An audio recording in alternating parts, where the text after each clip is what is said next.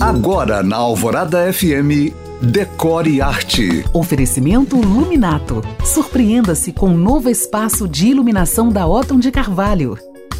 O Natal já é depois de amanhã e você ainda sem ideia do que dar para o seu amigo secreto do trabalho? Fica tranquilo ou tranquila porque eu posso te ajudar. Mas antes, como eu adoro uma história, eu te conto a origem dessa brincadeira. Uma das versões diz que o amigo secreto ou oculto começou na Grécia, nas festas de grandes cidades, onde a forma de presentear muitas pessoas de altos cargos era através de sorteios. Outra versão já aponta para os povos nórdicos, que teriam começado a prática no século 8 durante rituais de troca de presentes para celebração de pactos com os deuses. E uma última explicação diz que nos Estados Unidos, durante a crise de 29, o amigo secreto foi a forma encontrada pelos operários de presentear sem pesar no bolso. O que convenhamos, não mudou muito de lá para cá. E fato é que darmos um só presente e de valor definido, geralmente mais baixo, já ajuda bastante, né?